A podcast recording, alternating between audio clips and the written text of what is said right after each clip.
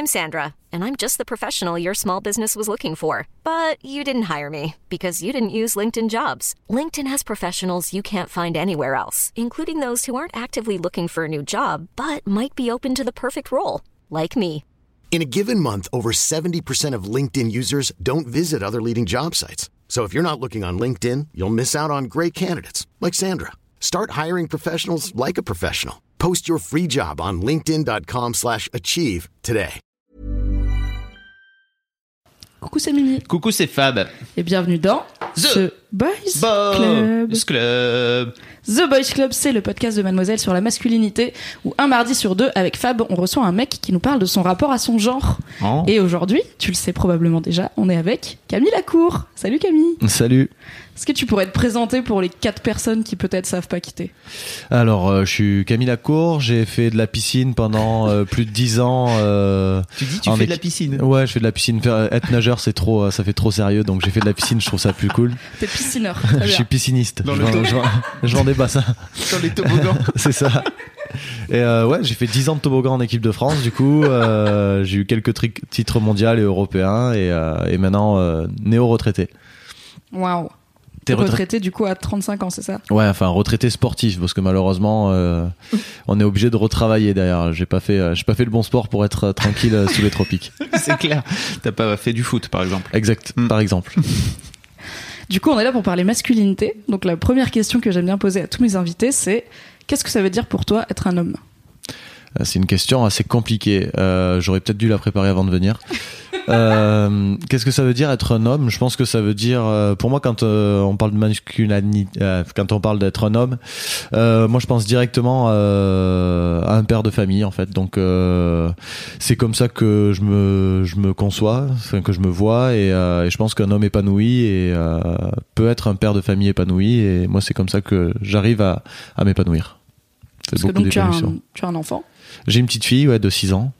Et mais cela dit, t'étais un homme. Est-ce que t'étais un homme épanoui avant d'être père? Euh, alors j'ai été, euh, je pense que été un garçon, un grand garçon. J'ai peut-être été un homme avant d'être père, mais pas pas très longtemps. Et je pense que c'est le cap. euh, Enfin, l'enfant m'a fait m'a fait vraiment passer ce cap et euh, pas forcément être plus responsable et tout. Même si euh, c'est la première chose à laquelle j'ai pensé quand euh, quand euh, sa mère m'a dit qu'on a on attendait un enfant. Mais mais c'est vrai que ça m'a fait bah, devenir peut-être un peu plus adulte. T'es- t'es- tu tu te considérais pas comme adulte avant, tu te sentais encore comme un enfant? Ouais, je pense que je suis toujours un grand enfant. Je pense que je me prends pas la tête sur beaucoup de choses. Je suis assez, euh, je suis assez tranquille et, euh, et quand euh, on m'a dit que j'allais être euh, papa, ça m'a, ça m'a fait peur. Je me suis dit mince, je vais devoir être responsable. Et, euh, et en fin de compte, non, ça va. J'ai, une petite fille de 6 ans. Je me régale d'avoir 6 ans avec elle et euh, d'épanouir. Bon, il faut, euh, faut, faut mettre des limites que je pense avoir mis assez correctement, mais euh, mais c'est vrai que c'est euh, c'est la phase qui a fait que que j'ai grandi d'un coup et que j'ai pris un petit peu de maturité, euh, même si euh, si je reste un grand enfant quand même. Et quand t'étais un petit enfant, t'étais quel genre de petit garçon? Euh, Il y a eu plusieurs phases. J'ai, euh, je pense que j'étais un enfant assez facile, à part vers les 10-12 ans, parce que euh, mon père travaillait beaucoup à ce moment-là. En fait, il, construisait la maison et donc on était vraiment ritrac sur. Il faisait les travaux chez. Euh, sur le sur la future maison, il était pas souvent à la maison et donc euh, j'ai j'ai fait une petite crise à ce moment-là où euh, j'ai fait un peu payer leur la- l'absence de mes parents. Donc euh, voilà un truc euh, pas très pas très malin mais euh, simplement euh, comme comme beaucoup d'enfants. Et après je pense que j'ai été assez facile parce que le sport m'a beaucoup aidé, m'a beaucoup euh, orienté et j'ai pas eu ce passage où je savais pas ce que j'allais devenir. Euh, voilà le, le sport, j'avais des vrais amis autour de moi, j'avais euh, j'ai eu beaucoup de chance, j'ai eu des très belles fondations, des amis euh, qui sont toujours mes amis quand on était au collège, euh, des parents aimants et euh, voilà, je pense que je suis quelqu'un de chanceux. T'as toujours fait de la piscine? Ah, J'ai commencé très tôt. ouais. J'ai commencé euh, mes premiers pas dans la piscine. Je devais avoir, euh, je devais avoir trois, trois ans. Et euh, j'ai fait aussi beaucoup d'autres sports, mais euh, c'est vrai que moi j'adore, j'adore le- l'eau. J'adore être sous l'eau. J'adore euh, ce silence que ça procure, la sensation de glisse qu'on peut avoir dans l'eau. Et euh, donc ouais, ça m'a, ça m'a jamais quitté euh, jusqu'à deux ans. Depuis que j'ai arrêté la compétition, par contre, j'y vais plus. Ah ouais, du tout. Non, euh, bah, j'ai fait de la plongée, je fais euh, du surf, euh, je fais plein d'autres choses dans l'eau. T'es dégoûté. Mais ouais, bah, c'est en fait j'ai l'impression que dès que je fais des longueurs, je, c'était je retourne au boulot quoi. Et, euh, et en fait j'ai tellement atteint euh, un domaine d'expertise, j'étais tout le temps dans la performance, à la recherche du petit détail. Je sais pas, la dernière fois j'en parlais, c'est comme si euh, un pilote de Formule 1 essayait de refaire de, de la compète avec une Clio. Euh, c'est c'est rigolo hein, mais pas très longtemps. Tu fais un, un tour ou deux de toboggan et puis après c'est bon. Quoi. Ouais, voilà, c'est ça. Maintenant j'essaye d'arrêter la piscinisme. Elle ressemblait à quoi ta rébellion de quand t'avais 10-12 ans?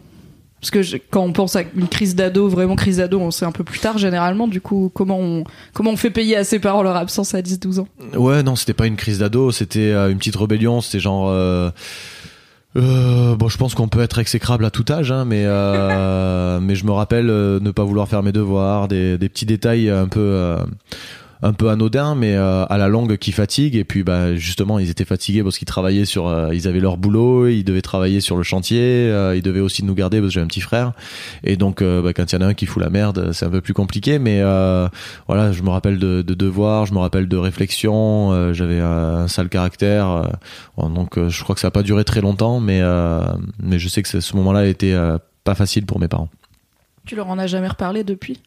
Euh, si, on en parle avec sourire. euh, je pense que ça a été digéré complètement. euh, quand on est sur le moment présent, euh, bah on se, moi je me rendais pas compte. Maintenant avec le recul, je sais très bien pourquoi j'ai fait ça. Je pense le fait d'avoir une petite fille aussi, j'ai à peu près compris comment comment ça fonctionnait dans, dans les petites têtes et et voilà, c'était euh, c'était clairement le fait que bah, j'étais très très proche de mon père et qu'à un moment donné, pendant six mois, je l'ai presque pas vu parce qu'il travaillait comme un chien. Chaque fois que je le voyais, il était fatigué, épuisé. Et, euh, et au lieu de, bah, de l'aider et de d'être euh, dans son sens, bah, évidemment, j'étais en mode rebelle. Mais aujourd'hui, il y a pas il y a pas de séquelles et, euh, et voilà, je pense que il va il vaut mieux l'avoir à 10-12 ans que à 16 à 17-18 ans. C'est moins violent et moi, le sport m'a permis de pas l'avoir euh, aussi tard. Ouais, c'est ça, c'est que en fait toi t'étais déjà barré dans le sport. En fait, quand, quand est-ce, à quel moment tu t'es dit que t'allais faire une euh, une carrière dans dans la piscine? Alors, euh, c'est- la piscine, vraiment, je vais pas me remettre. Ça a été très tard en fait, mais par contre j'ai commencé euh, assez tôt. En sixième, je suis rentré en section sportive. En troisième, je suis rentré en sport-études. Donc euh, déjà à partir, ouais, mais euh, mais j'étais pas du tout euh, dans le mode euh, je vais devenir un champion, euh, je vais en faire mon métier. C'est euh, la vie qui a fait ça, c'est-à-dire que j'étais en club, j'étais pas mauvais. On m'a proposé d'entrer en section sportive euh, avec un entraînement par jour, avec des horaires aménagés. Là, j'ai rencontré une bande de potes extraordinaires. Euh, avec cette bande de potes, on a fait on a fait les 1000 coups et, euh, et ensuite je suis rentré en sport-études avec euh, quelques-uns d'entre eux. D'autres sont partis dans d'autres sports, mais on était à l'internat ensemble. Et en fait, je me suis retrouvé en terminale euh, sans, euh, en ayant fait toujours du sport, en ayant deux entraînements euh, quotidiens et sans jamais me prendre la tête sur le sport. C'était, ça me permettait de bah, d'être bien dans ma peau, d'avoir des amis euh, géniaux, de pouvoir les voir souvent, euh, de de m'é- de m'émanciper un peu aussi. J'étais à l'internat, donc euh, de permettre de grandir un petit peu plus vite. Et, euh, et je pense qu'à 18 ans, 19 ans, quand euh, je me fais virer de Foromeux parce que justement je faisais trop la fête et j'étais un peu trop laxiste, euh, là à ce moment-là, je me dis bon bah je vais vraiment voir ce que j'ai dans le ventre. Alors il n'était pas encore question de devenir champion, mais juste de voir jusqu'où je pouvais aller.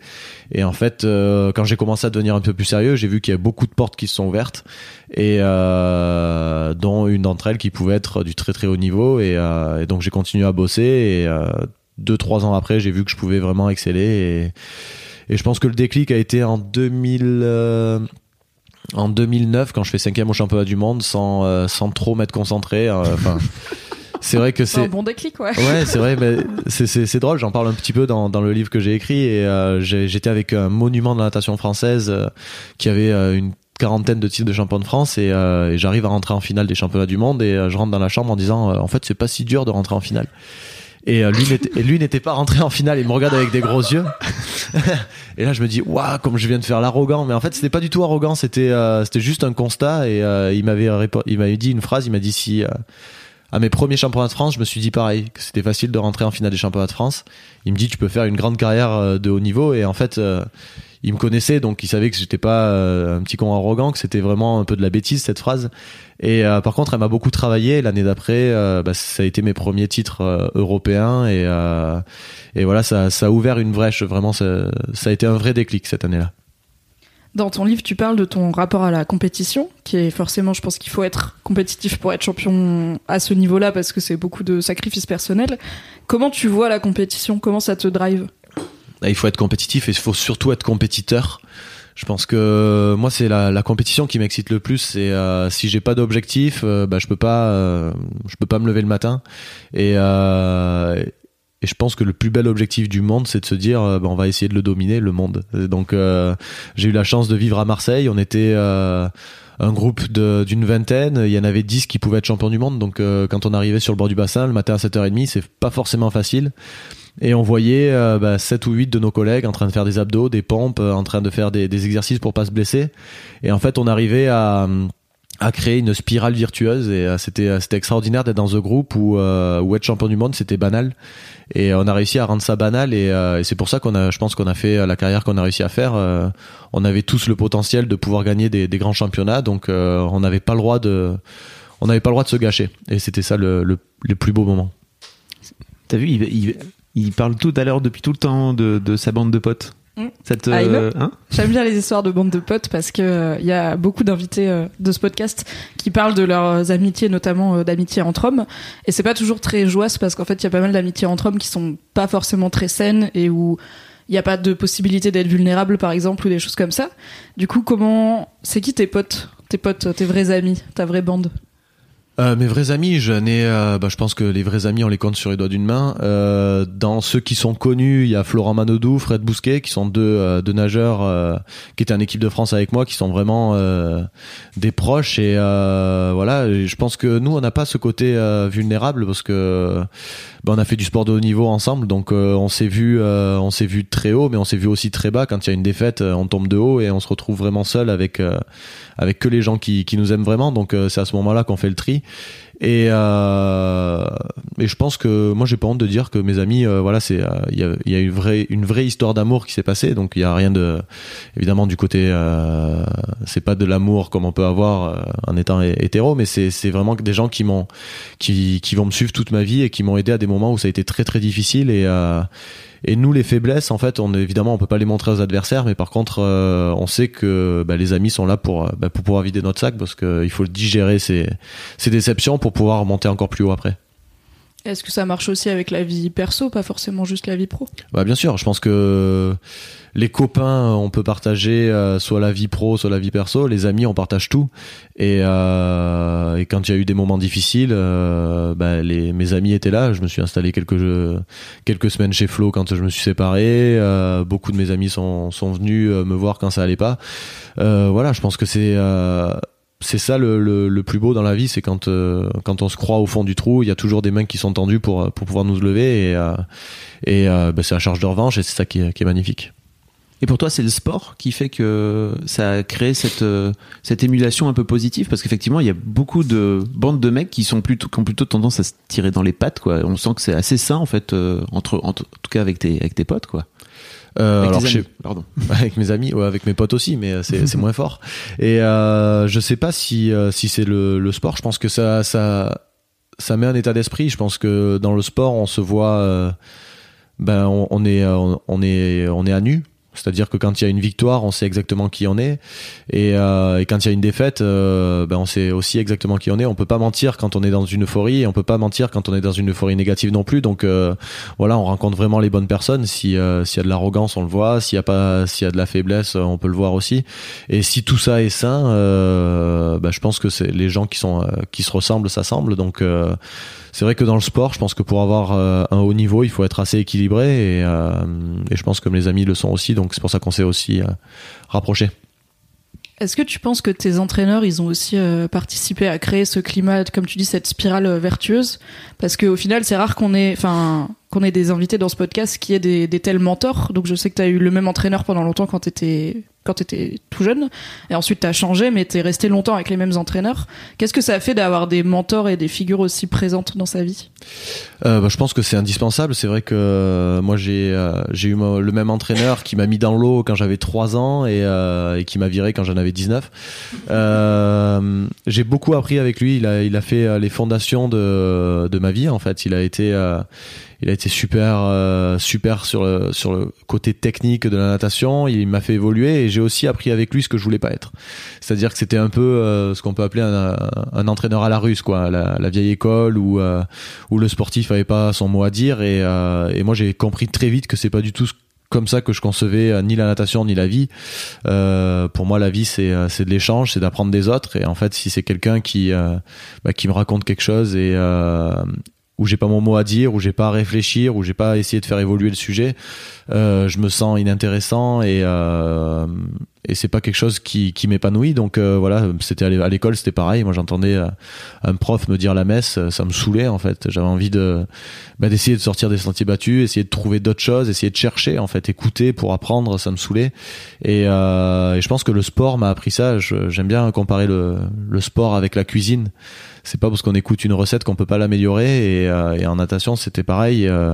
Quand on, on, parlait technique, on essayait toujours de trouver le petit truc que les autres n'avaient pas eu l'audace de chercher et, et de se l'approprier pour continuer à progresser. Et c'est ça qui est excitant en fait, d'essayer d'aller chercher quelque chose qui n'existe pas ou que ou que personne n'a encore réussi à faire. Et, et c'est là où vraiment on arrivait à être heureux et à se surpasser question de noob de piscine, mais c'est quoi le, c'est quoi l'un des trucs qui fait que t'as, que t'as été cherché par exemple toi et qui t'a permis de pouvoir euh, accélérer ou, euh, ou t'améliorer en piscine? Parce que quoi qu'il arrive à un moment donné il faut quand même euh, battre des pieds et si tu fais du crawl.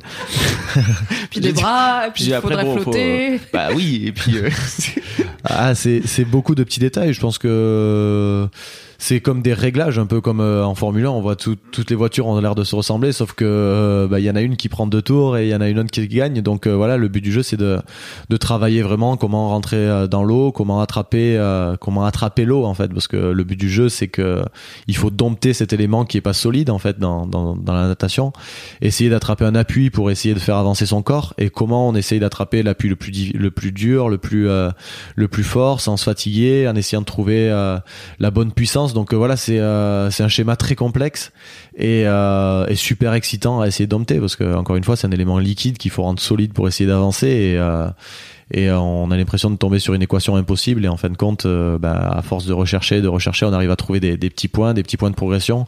Ça peut être des petits détails comme rentrer par le petit doigt au lieu du pouce. Ça peut être simplement un peu plus contracté un peu plus contracter ses abdos. C'est vraiment des petits trucs mais euh, bah, qui sont super excitants à trouver du coup rentrer dans l'eau par le petit doigt plutôt que le pouce, c'est ça? Ouais, c'est-à-dire que quand euh, quand tu fais tes, tes, tes, mouvements de bras là, comme tu me montrais, bon, vous pouvez pas voir, mais c'était d'une classe extraordinaire. je t'ai vu bolos, euh, je t'ai vu bolos McFly et Carlito, tu vas pas me la faire à moi. c'est vrai. Et euh... il était un peu du même niveau. Et euh... Je fais, euh, je fais trois quarts d'heure de piscine par semaine afin de m'entretenir. Bah, c'est pas mal déjà. C'est déjà. Non, mais c'est des petits détails, ouais, voilà, de, de rentrer la main un peu plus euh, devant, un peu plus derrière, euh, être un peu plus détendu. Donc voilà, tous ces petits trucs qui qui peuvent pousser vers l'excellence. C'est des tout petits détails qui ont l'air insignifiants, mais qui à la fin ont son importance. Et c'est ça qui est, qui est le plus excitant. Pardon, le plus excitant. Ça fait quoi au niveau du rapport au corps d'être euh, athlète professionnel? Parce que du coup, c'est des entraînements euh, constants et c'est une grosse discipline à se mettre. Comment est-ce que ça a forgé ton rapport à ton corps euh, de faire ce métier-là? Bah, le rapport au corps, en plus nous on est tout le temps en moule bit, donc on a, à un moment donné on est très vite on est obligé de s'assumer même si vers 16-17 euh, ans moi j'étais euh, j'étais grand j'étais très maigre je faisais 10-15 euh, kilos de moins que ce que je fais aujourd'hui. Donc voilà j'avais quelques complexes mais à un moment donné je me suis dit bon bah soit chaque fois que tu arrives sur le bord du bassin t'es mal dans ta peau et t'es pas heureux soit tu l'as assumé donc j'ai commencé à l'assumer. Quand j'ai arrêté de grandir bah, j'ai commencé à prendre un peu plus de viande donc c'était encore plus facile de l'assumer. Et et le rapport au corps qui est un peu notre ustensile de travail je pense que voilà il y a quelque chose qui, qui se passe où où on commence à le respecter aussi parce qu'on sait que sans lui euh, bah sans lui on peut pas euh, on peut pas évoluer. Donc euh, voilà on est obligé d'être en, en, osmose et et je pense que le corps et l'esprit ne font qu'un. Donc voilà c'est une phrase toute dite on dirait on dirait qu'on est dans dans Star Wars. Mais mais euh, mais je pense que c'est vraiment important quand euh, voilà je pense euh, que vraiment quand on n'est pas bien dans sa vie euh, ben on a on se bloque le cou on se bloque le dos et euh, et dans le sport c'est encore plus encore plus vrai. Donc euh, dès que nous on avait une blessure on essayait vraiment de trouver la, la vraie cause. C'est pas forcément l'entraînement des fois ça arrive c'est le cas mais mais souvent c'est pas que ça. Donc voilà on essayait vraiment d'aller au, au, au plus profond des choses pour essayer d'évoluer. Et, et puis du coup ça s'est pas trop mal passé. Ça veut dire que vous, vous avez un suivi psychologique aussi? Ouais, euh, on avait un préparateur mental, donc c'est pas un psy, mais euh, mais je pense que c'est aussi important. C'est assez tabou en France justement, et euh, moi j'aime beaucoup en parler parce que je trouve ça euh, stupide. Euh, c'est dans beaucoup de sports ils disent euh, si on prend un préparateur mental, c'est qu'on est malade ou qu'on est faible. Je trouve ça complètement débile parce qu'à partir de tout petit, on a un préparateur physique. Ça veut pas dire qu'on est euh, on est on est des, des crevettes. Non, on a deux bras, deux jambes comme tout le monde, mais par contre on doit le travailler. L'esprit, euh, c'est pareil, on doit avoir une base comme pour le corps. Euh, c'est pas euh, 1m50, on va pas faire du basket à NBA, mais par contre, euh, voilà, si on, si on mesure 2 mètres, il faut travailler son corps. Et euh, bah, l'esprit, c'est pareil. Si on a un esprit de compétiteur, euh, on peut on peut continuer à le perfectionner et le rendre plus fort. Et, euh, donc oui, on travaillait beaucoup ça et euh, ça m'a beaucoup aidé autant en étant sportif et surtout euh, en tant qu'homme à grandir euh, là-dessus. Oh Mimi, ça te parle non? Oui. On parle souvent euh, thérapie et psychologie dans ce podcast et euh, la majorité des invités ne n'arrive pas à franchir ce cap de si je vais voir un psy, ça veut dire que je suis malade ou ça veut dire que je suis faible ou j'ai pas envie d'aller lui parler de mes émotions, ça me saoule et tout. Donc euh, c'est cool d'avoir quelqu'un qui défend ma ma cause qui est que ça veut pas dire qu'on est malade quoi avoir un psy et au pire si on est malade c'est pas très grave c'est pas la honte du coup ça ressemble à quoi les les séances avec le préparateur mental ou c'est quoi son boulot qu'est-ce qu'il fait? Alors, le préparateur mental, en gros, il essaye de nous mettre dans les meilleures conditions pour euh, les entraînements et les compétitions. Euh, juste pour rebondir, euh, je pense que les psys aussi, ça peut être quelque chose de très intéressant. Moi, j'ai beaucoup d'amis qui sont pas malades, qui sont très bien dans leur tête et qui ont qui ont passé un cap dans leur vie parce qu'ils sont allés voir un psy pendant quelques mois parce que ça existe plus maintenant les thérapies qui durent 15 ans voilà les psys maintenant c'est c'est je crois que la moyenne c'est euh, c'est 6 ou 9 ou 9 mois. Voilà le but c'est de faire évoluer. Donc euh, c'est pas une rente c'est euh, c'est même euh, se prendre par la main et, évoluer. Donc je pense que c'est quelque chose de très bien. Pour le préparateur mental c'est euh, alors les psys essayent de trouver la cause des problèmes. Le préparateur mental essaye de trouver une solution au problème. Donc euh, le psy va un peu plus profond. Le préparateur mental fait plus superficiel. Mais euh, c'est essayer de bah, de gérer euh, de gérer sa vie pour pas avoir d'imprévu parce que le stress négatif vient de l'imprévu et euh, et donc si on arrive à gérer il y a toujours une partie qui qu'on peut pas gérer mais euh, mais par contre si on arrive à gérer 90% du des choses bah sa vie elle découle et euh, les imprévus on arrive à les à les amadouer et, à- et s'en servir même en point positif. Et le préparateur mental ça sert à ça que ce soit à l'entraînement avec avec ses collègues d'entraînement parce que même si on est amis bah, dans- toutes les amitiés de temps en temps ça peut partir en vrille surtout que bah, quand on essaye d'être champion du monde ou champion olympique il y a quelques quelques égos qui peuvent se friter il y a des moments un peu plus difficiles euh, et, euh, et je pense que lui était là un petit peu pour pour réguler tout ça et, euh, et nous donner des clés. Voilà, je pense qu'aujourd'hui je suis beaucoup plus calme qu'avant, je suis beaucoup plus serein. on faisait beaucoup de visualisation. Je sais pas s'il y en a qui connaissent, c'est-à-dire que on va se la faire courte, mais le cerveau ne connaît ni le passé, ni le présent, ni le futur. C'est-à-dire qu'on peut passer une journée exceptionnelle euh, et si on se remémore juste le pire moment de, de sa vie, ben, la journée va être pourrie. Ça semble logique, mais c'est vrai. Et euh, bah, dans le cas contraire, c'est vrai aussi. Donc si on, est bloqué dans les bouchons, qu'il pleut et qu'il y a, y a l'orage et qu'on est en retard sur un rendez-vous, et si on imagine que bah, son plus beau souvenir dans la tête, on va euh, on va être moins malheureux et euh, et, et le vivre avec beaucoup plus de, de philosophie. Donc voilà, moi j'essaye d'être assez fataliste et euh, et de gérer ce que je peux gérer et ce qui peut peut pas être géré, j'essaye de, de le subir le, le plus positivement possible. Donc il te faisait aussi visualiser ta victoire, c'est ça? Ouais, la victoire, les moments où j'accélérais dans la course, les moments où euh, où mes adversaires étaient peut-être un peu plus faibles et que je devais appuyer, les, les moments aussi avant la course parce qu'il y a beaucoup de choses qui se jouent dans la chambre d'appel, euh, les, les la demi-heure avant avant la course où euh, si on allume une allumette, il y a tout qui pète tellement il y a de la tension et, et du gaz. Donc euh, voilà, on jouait un petit peu au poker au poker bluffeur à ce moment-là. Donc euh, c'était important de de se sentir fort. Moi, j'avais une carapace, j'avais comme un double maléfique où j'étais le plus beau, le plus fort, le plus intelligent et et quand je dans la dans la chambre d'appel, j'aimais euh, avoir une aura euh, de, de ouf quoi. Je, marchais droit, la tête droite. euh, C'était j'avais j'avais besoin que les autres sachent que j'étais plus fort qu'eux, meilleur qu'eux dans tous les domaines. Et voilà, c'est pas c'est pas moi dans la vraie vie, mais par contre dans la compétition, c'était vraiment important. Et aujourd'hui, je m'en sers aussi un petit peu. Euh, bah, quand j'ai des rendez-vous, euh, quand je me prépare, et euh, sans devenir aussi exécrable que j'étais sur le bord des bassins, parce que j'étais vraiment euh, le summum de l'arrogance, mais euh, mais mais je pense que ça peut servir aussi de, de savoir jusqu'où on peut aller dans dans ce cas-là. I'm Sandra, and I'm just the professional your small business was looking for. But you didn't hire me because you didn't use LinkedIn jobs. LinkedIn has professionals you can't find anywhere else, including those who aren't actively looking for a new job but might be open to the perfect role, like me. In a given month, over 70% of LinkedIn users don't visit other leading job sites. So if you're not looking on LinkedIn, you'll miss out on great candidates like Sandra. Start hiring professionals like a professional. Post your free job on linkedin.com/achieve slash achieve today. J'aime bien cette idée de double maléfique. c'est marrant. T'as parlé du fait que t'es vachement plus plus calme maintenant, parce que t'as eu une grosse période euh, fêtarde et tout, dont tu parles euh, assez librement euh, dans ton bouquin et en dehors. Comment c'était la vie de Camille Lacour, un peu plus sauvage et un peu plus jeune? Euh, je pense que ça ressemble à la vie de un peu tout le monde, sauf que je faisais du sport en plus, donc euh, mes entraînements étaient un peu plus compliqués quand je faisais nuit blanche, mais euh, mais je savais que ça faisait partie du deal, donc je les assumais. Euh, voilà, moi quand je vois euh, des amis qui, qui sont un peu plus jeunes que moi, je vois qu'ils font la fête comme moi je le faisais à l'époque, et, euh, et après je me suis assagi euh, tout seul. Je pense que c'est une période, et, euh, et après j'ai eu d'autres objectifs que de faire la teuf tous les tous les soirs, ou, enfin ou trois, deux, trois fois par semaine. Après, c'est arrivé à une, et maintenant c'est à quelques fois par mois. Et après, et après, on les choisit un peu plus. Je pense que l'âge y fait aussi, parce que euh, on récupère moins facilement, euh, on devient des vieux cons. Et euh, mais je pense que voilà, c'était, je pense que c'est des étapes dans la vie qu'on a besoin de vivre. Et, euh, et moi, je l'ai vécu en parallèle du sport, donc ça ça plaisait pas forcément à mes coachs mais euh, mais je pense qu'en tant que personne j'en avais besoin et euh, une, une fois que j'en ai plus ressenti le besoin que j'avais d'autres objectifs que j'avais d'autres euh, euh, j'avais j'avais découvert d'autres chemins que j'avais vraiment envie d'explorer. Euh, voilà c'était simplement euh, facile d'arrêter de sortir et de bah, d'en faire moins mais euh, mais des belles par contre.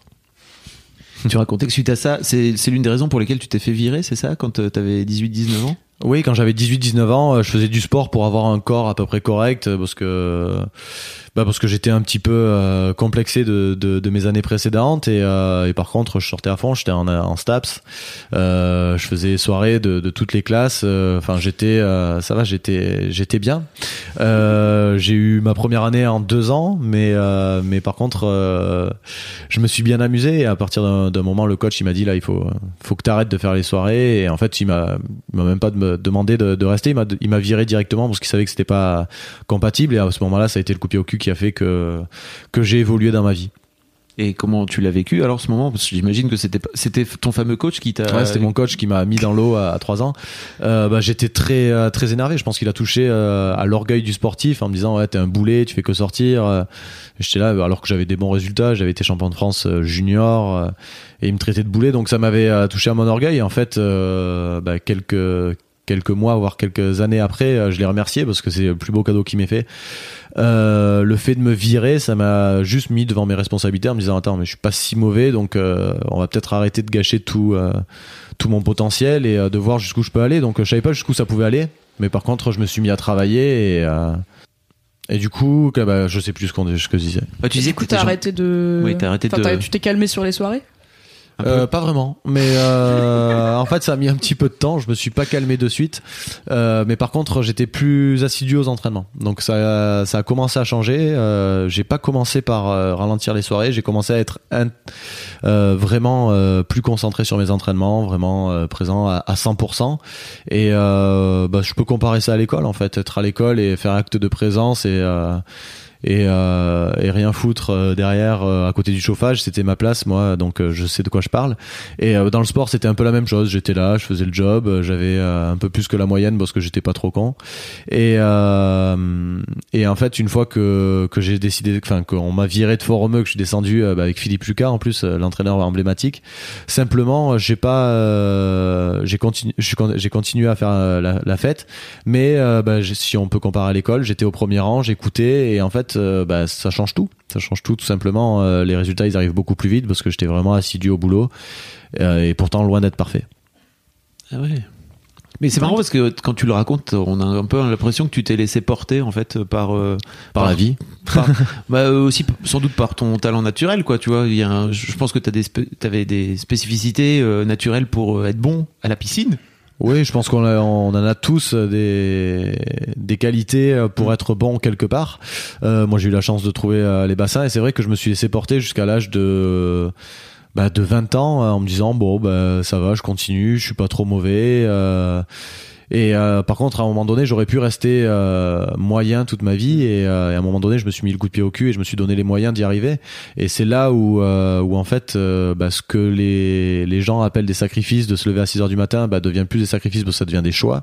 Et, euh, et la vie est vraiment différente. De faire des soirées, ça devient de plus faire de soirées, ça devient plus des sacrifices non plus parce que bah, quand on veut devenir, on veut être dans le top mondial, bah, ça semble logique. Et, et en fait, voilà, je pense que le le, le plus le plus gros défi c'est de prendre le vrai choix et de l'assumer ensuite Comment elle se passe ta vie euh, de fêtard avec les meufs? Parce que donc t'as eu une période très euh, très dragueur, de ce que j'ai compris. Ah, mais avant, en fait, j'ai lu une interview de toi où tu parles du fait que quand t'es devenu connu, t'es devenu un objet de désir et t'es devenu du coup quelqu'un qui se fait draguer par les femmes, ce qui Mhm. n'était pas le cas avant. Du coup, avant ça, quand c'est toi, c'est toujours toi qui drague. Comment ça se passe ton rapport avec les meufs? Euh, avant ça ça se passait euh, je savais que je pouvais séduire Euh, et c'est vrai qu'il y a eu un vrai changement avec la notoriété où, là j'étais euh, devenu du gibier. Bon ça a pas duré ça a pas duré longtemps parce que j'ai euh, vite je me suis vite calmé parce que c'est pas quelque chose que j'aimais. Mais mais je pense que j'avais la relation séducteur que tout le monde peut avoir quand on est bien dans sa peau quand quand on sait qu'on n'est pas trop bête qu'on peut avoir une discussion un peu d'humour. Et donc voilà j'étais j'étais bien Ça t'a fait quoi la première fois que. Quand t'as compris que t'étais du gibier Comment ça se passe Parce qu'en fait, il y a- y a- terme gibier Ouais. il y a plein de mecs qui, dans leur vie, euh, se font pas draguer par des femmes ou alors euh, ne le remarquent pas quand ils se font draguer.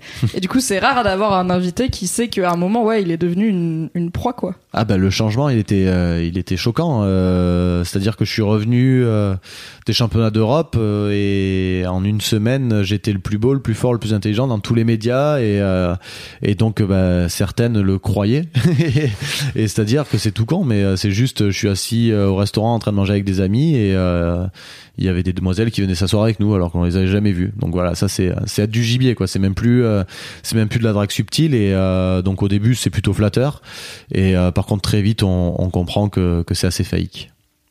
Que c'est? Fake. que c'est Oui. faux quoi que c'est euh, que c'est euh, c'est pas vraiment la, la personne qu'on est qui est euh, qui est visée mais plus euh, plus le palmarès donc euh, enfin le ouais le voilà, je pense que ça faisait plaisir à, à certaines dames de dire euh, à ce moment-là j'ai j'ai réussi à avoir Camille Lacour et, euh, et de alors que c'est quelque chose normalement de plus masculin mais c'est la première fois que je me rendais compte que c'était possible aussi dans l'autre sens.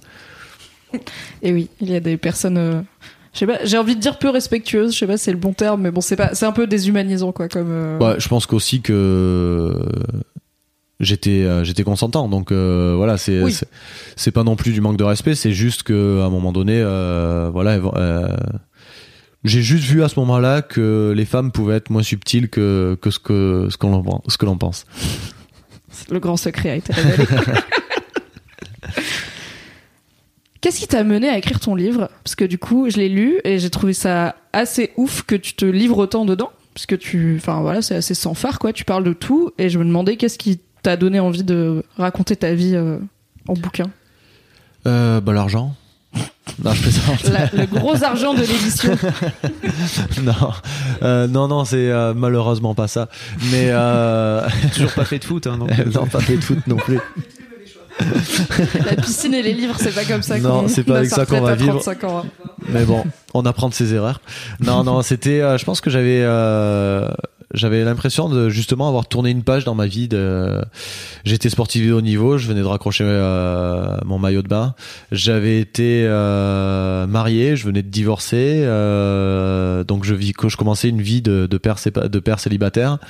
Euh, et en fait, voilà, j'avais l'impression de vraiment commencer une nouvelle vie avec, euh, bon, évidemment tout ce que j'avais appris avant, mais euh, mais de clôturer un chapitre. Et je me suis dit, quand on me l'a proposé, est-ce que tu veux, est-ce que tu veux l'écrire? Je dis oui parce que j'ai eu beaucoup de choses, de, des très bons moments.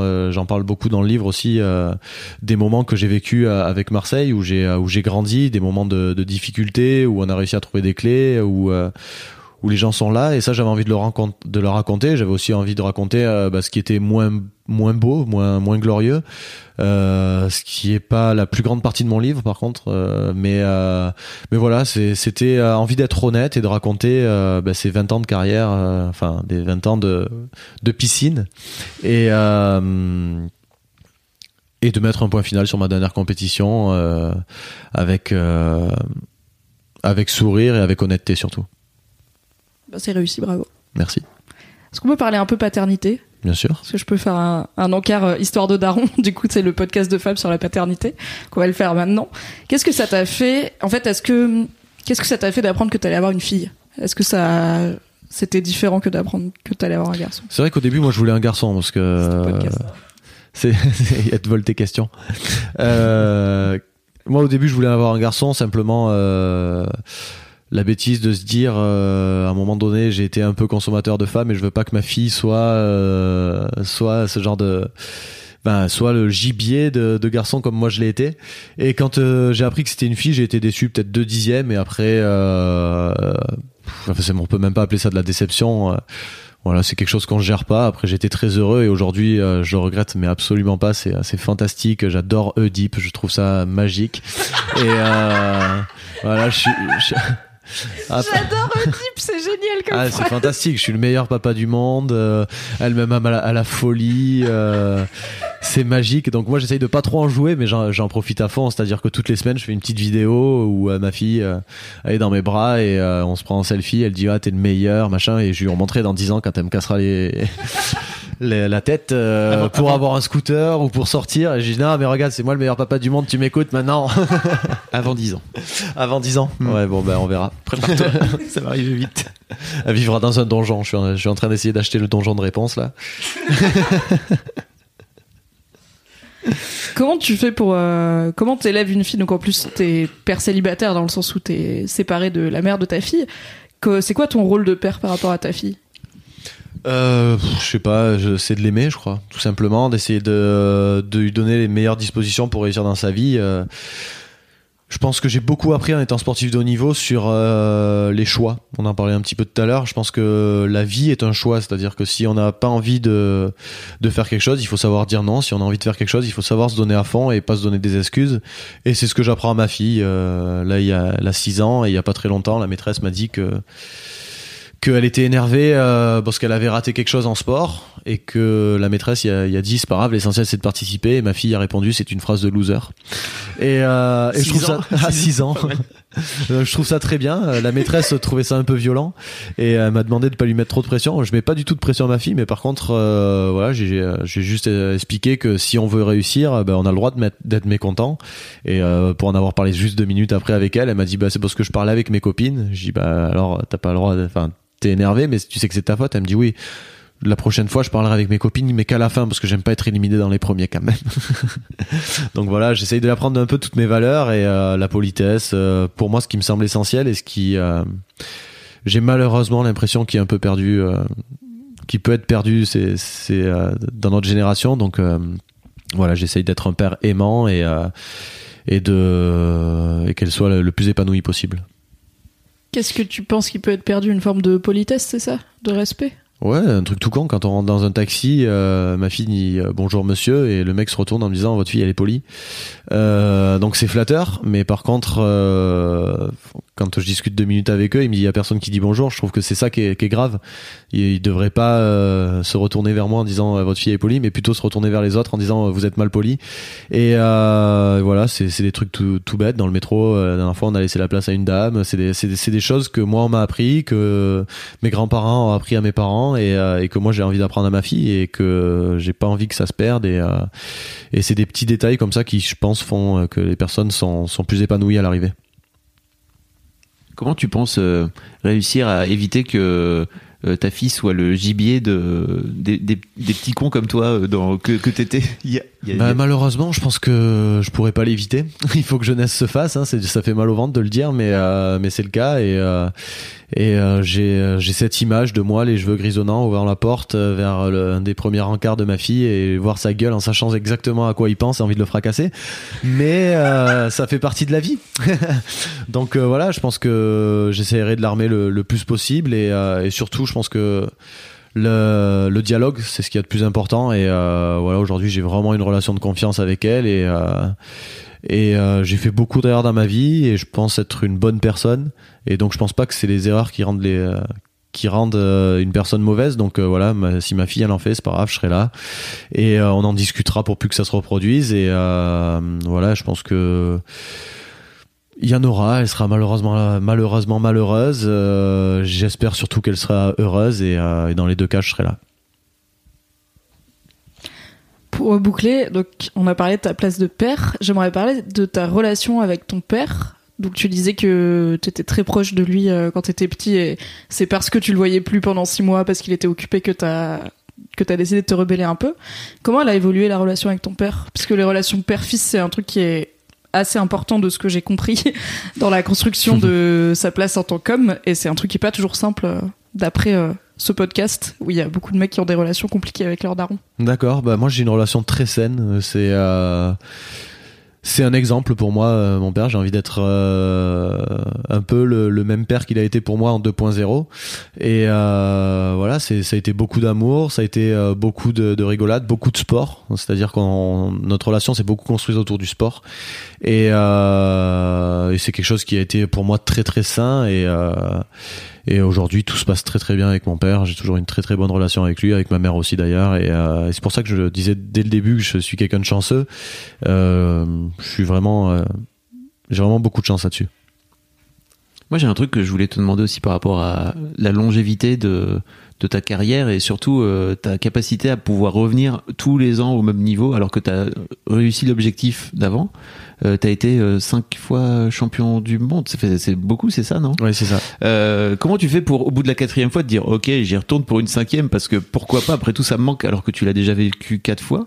C'est quoi les ressorts à ce moment-là qui te qui, ah, donne envie d'y retourner quoi. Déjà l'émotion de enfin le, le, sentiment d'être euh, champion du monde, il est extraordinaire. Ça, ça dure pas très longtemps mais euh, ça dure euh, un quart d'heure ou où ben on est on est les maîtres de la terre donc on peut pas rester dans, dans cette optique et d'ailleurs il faut même la cacher parce que malheureusement à côté de nous ben ils, ils sont ils ont pas eu cette, cette victoire donc on peut pas taper dans l'arrogance mais pendant notre ego pendant un quart d'heure il est c'est un kiff de ouf quoi. C'est euh, une drogue. C'est euh, extraordinaire de, de pouvoir se dire euh, putain aujourd'hui il y a personne dans le monde qui est plus rapide que moi quoi. C'est dingue. Et et donc on redescend très vite. Après on se dit que voilà c'était beaucoup de travail machin mais mais cette émotion elle est dingue. Et je pense que le chemin aussi pour arriver à, à ça est fou parce que bah, chaque année il faut se remotiver il faut se retrouver euh, moi, ma motivation, c'était simplement de, de, d'essayer de, grappiller encore quelque chose, de me prouver que, enfin non, pas, de me prouver parce que c'est quelque chose d'assez négatif, mais juste de, me dire je suis capable de le faire, donc je vais le faire. J'ai envie de le faire, j'ai envie d'y aller, donc euh, on va retravailler. Comment on fait pour travailler différemment, pour euh, essayer de, trouver une autre route, un autre chemin, d'autres expériences? Et, euh, et, sur cette route, il y a des, des moments extraordinaires, des moments euh, d'euphorie, des moments de doute où on sort grandi. Et, euh, et, euh, et, malheureusement, euh, bah, chaque année, ça n'arrive pas forcément sur le même aboutissant. Donc, des fois, on regarde le podium du bord du bassin avec les, les, les yeux un peu rouges. Et, et, quand on a la chance d'être dessus, bah, voilà, c'est une immense joie. Donc, je pense que le groupe a fait beaucoup aussi le fait d'être euh, d'être 10 à pouvoir être médaillé, on a on a créé quelque chose d'extraordinaire. Et, euh, et, voilà, en fait, quand on était dedans, on trouvait ça super super normal, super facile. Et c'est vrai qu'aujourd'hui que j'ai euh, que j'ai arrêté, je me disais on était quand même une bonne bande de malades et on a réussi à faire quelque chose de vraiment beau. C'est clair. Et c'est quoi, la, c'est quoi ta, ta vie post-natation alors? C'est quoi la, reconversion? À quel point c'est compliqué peut-être pour toi de, de, de te dire bah ok je reviens à une vie normale en fait de, de civil? Ouais, non, c'est pas compliqué parce que euh, moi j'ai eu la chance de choisir la- ma date de fin. Déjà, c'est très important. Euh, ceux qui, qui se blessent ou dans le foot ou dans le truc qui se blessent et qui ont l'impression d'avoir quelque chose de d'inachevé, ça c'est dur parce que euh, on a l'impression de, de, de traîner un boulet toute sa vie. Moi, je l'ai pas ce boulet.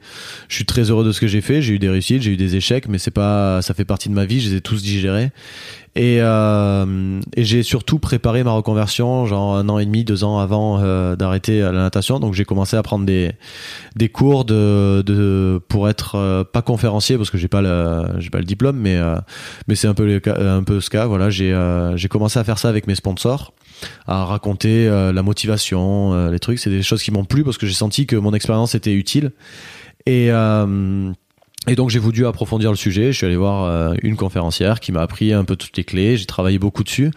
Et euh, bah, une fois que j'ai raccroché le maillot, voilà, j'ai euh, j'ai pris mon, mon petit costume et, euh, et je suis allé faire mes petites conférences. Quelque chose qui me plaît beaucoup et euh, et j'aime bien parce que je pense que je donne pas, je donne des conseils plutôt utiles. t'es pas en slip de bain donc sur euh, Non, mais des fois on me le demande, mais euh, je refuse. J'essaye d'arrêter. j'ai l'impression d'être au travail d'avant Ouais, c'est ça. J'ai démissionné. eux. Est-ce que tu arrives à comment tu comment tu compenses le drive de la compétition du coup qui est plus là? Parce que je sais pas s'il y a de la grosse compétition entre conférenciers mais ça doit pas être la même chose que champion du monde quoi.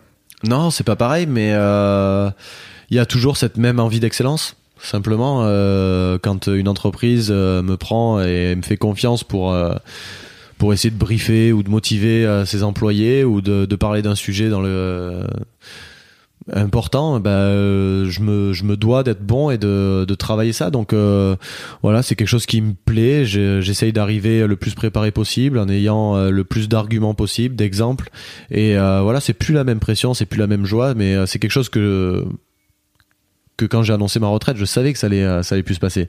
Le sport de haut niveau, c'est euh, c'est une vie en, en 10 ans, on a l'impression d'avoir euh, vécu toutes les émotions de toute une vie, des joies peut-être que je retrouverai jamais, enfin, c'est des joies qui peuvent s'a- s'assimiler à être parent, donc j'espère que ça je le revivrai mais des déceptions d'une violence extraordinaire.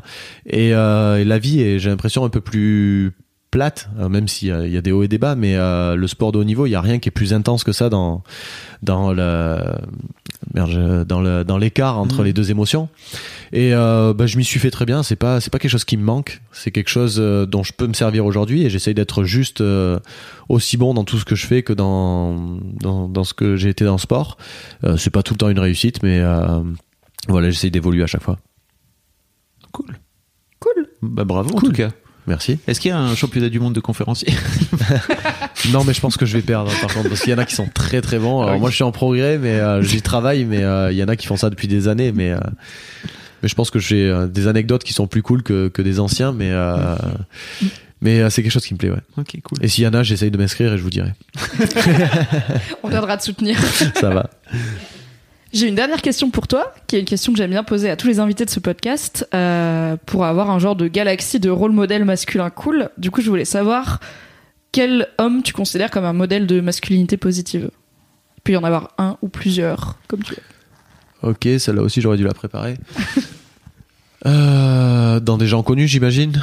Non, ça peut être euh, Ah, des gens que tant que tu peux expliquer pourquoi, ça peut être ton cousin, tu vois, si c'est ton cousin, euh, let's go. Non, bah moi je vais d'abord dire mon père parce que c'est euh, la man expérience que j'ai vécue avec énormément d'amour, beaucoup de sport, aucune pression négative et ça c'est quelque chose que je retiens, c'est-à-dire que ce que j'apprends à ma fille, il me l'a toujours expliqué qu'on a on a le droit d'être en colère quand on perd, quand on sait qu'on n'a pas fait le maximum.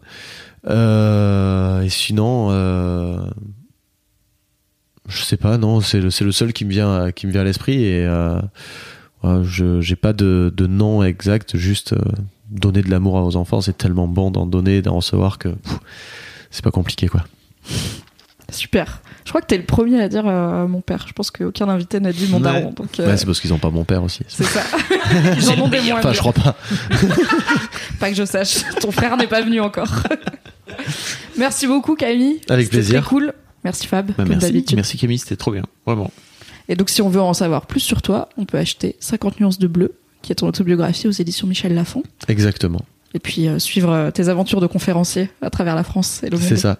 On mettra tous les liens dans les notes. Bien sûr, tous les liens sont dans la bouquin et description. tout. Voilà. Bah, merci beaucoup. Merci à toi. Bye bye.